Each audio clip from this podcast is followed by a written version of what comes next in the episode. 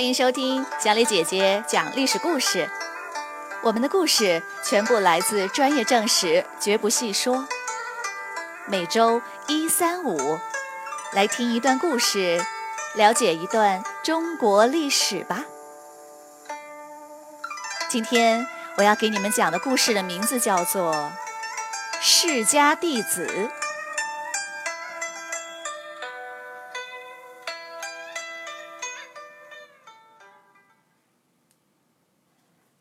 在王猛和苻坚的努力下，前秦逐渐强大，统一了中原。王猛死后，前秦又吞并了钱粮和代国，将整个北方全部收入囊中。不久，前秦派出十多万人的军队进攻东晋的襄阳。经过一年的苦战，前秦才攻破襄阳，抓了不少俘虏送往长安。苻坚看过俘虏后说。我动用十万大军，就只得到了一个半人。他说的半个人是一个学识渊博的历史学家，因腿脚有毛病，所以只能算半个。而另外一个人是一个六十多岁的老和尚，名叫释道安，当时人称弥天释道安，意思就是说他的学问就像天一样广阔。释道安出生于八王之乱后的河北，自幼父母早亡，十二岁就出家了。师傅见他长得又黑又丑，便只让他干活，不教他佛经。三年后的一天，他向师傅请求要了一本佛经。当天傍晚，他把佛经还给师傅，要求另换一本。第二天傍晚，他又跟师傅说。要求再换一本。师傅很生气，责骂他。道安说：“这两本佛经我已经全背下来了。”师傅不信，他就当面开始背诵，果然一字不差。师傅非常的惊讶，对他刮目相看。不久，他就让道安接受了严格的具足戒，成了一名真正的僧人。道安的学识增长很快，师傅鼓励他走出门去四处游学。二十多岁时，他来到后赵石虎统治的首都邺城，拜人人尊敬的国师西域和尚佛图澄为师。佛图澄已经一百多岁了，非常的欣赏道安。每次讲经，佛图澄讲完后，都要道安再复述一遍。给大家解疑释惑，道安呢总是能把复杂难懂的道理讲得透彻明了，让人佩服。道安的名气越来越大，成了僧人的领袖。十几年后，石虎死了，冉闵颁布了杀胡令，中原陷入了混乱。道安只好带着几百名僧人离开了邺城，辗转到河北、山西一带。颠沛流离。这十几年里，北方战乱不断，大家吃尽了苦头。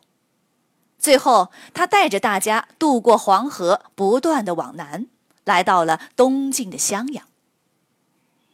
已经五十多岁的道安终于安定下来，开始全力的宣扬佛法。佛教自东汉传入中国，经过三百多年了。然而，信奉的人并不多，只在贵族士族小范围内流传。道安希望有更多的人来学习佛教，帮助他们解脱痛苦。他经过不断的尝试，找到了一些有效的办法。佛教起源于印度，因此保留了许多印度僧人的习惯，比如光脚不穿鞋，在树下过夜，靠化缘吃饭。只有三件衣服等等。中国僧人对此很不习惯，修行起来很痛苦。道安呢，就按照中国人的习惯进行了改变，如穿上鞋子、盖寺庙、住山洞、自己种地吃饭、根据气候变化穿不同的衣服等等。僧人必须经过艰难的修行才能达到解脱，普通人很难做到。道安又想出了适合普通人的办法。普通人先通过简单的修行到达没有邪念干扰的净土，然后在佛的帮助下获得解脱。后来，他的徒弟慧远继续发扬，提出只要口念“南无阿弥陀佛”，便可以到达西方极乐世界。就这样不断的发展下去。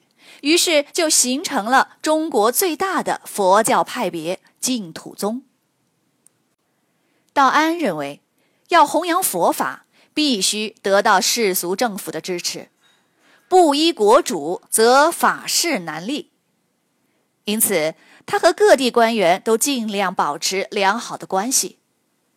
当他的寺庙太小，容纳不了众多的僧人时，襄阳将军便划出土地，建了一个更大的寺庙。凉州刺史还送给他一万斤铜，铸成了一尊一丈六尺高的佛像，吸引了四面八方的人前来瞻仰膜拜。出家的僧人越来越多，道安制定了僧尼规范、佛法宪章等等，规定了日常上香、讲经、吃饭等行为规范。他认为，所有僧人都是佛祖释迦牟尼的弟子，不再需要俗世的名字，全都改为姓释。这样使得天下僧人就如同一家人，虽然人数众多，但井然有序。他到了前秦后，得到了苻坚的支持，在长安修建寺庙，组织上千名僧人翻译佛经。他整理了以前的佛经，去伪存真，提出翻译佛经的难点所在，主张采取质朴的直译，并提出用不同版本互相对照的办法来研究佛经等等。他的这些观点对后来中国佛教的发展影响巨大。几年后的一天，释道安对弟子们说：“我该走了。”他吃完斋饭后就无疾而终，享年七十二岁。正是在他的努力下，佛教这才得以真正的融入中国，并蓬勃的发展起来，成为了影响中国人最大的宗教。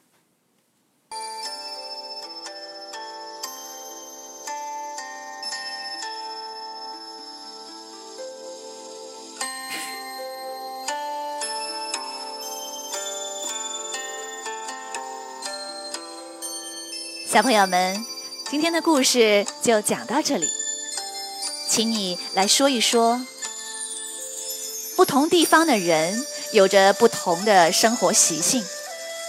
同样一件事，在一个地方可行，在另一个地方就未必可行。如果释道安不对佛教进行改变，你认为佛教能在中国流传开吗？为什么呢？欢迎你们在公众号留言或用语音说出你们的见解。感谢你们今天的收听，我们下个故事再会。